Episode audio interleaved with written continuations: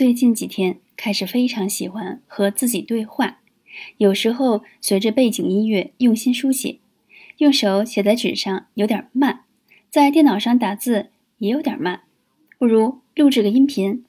有些时候我只不过是拿起手机和自己说大概一两分钟的自问自答，就能解决最近几天在内心中遗留下的问题。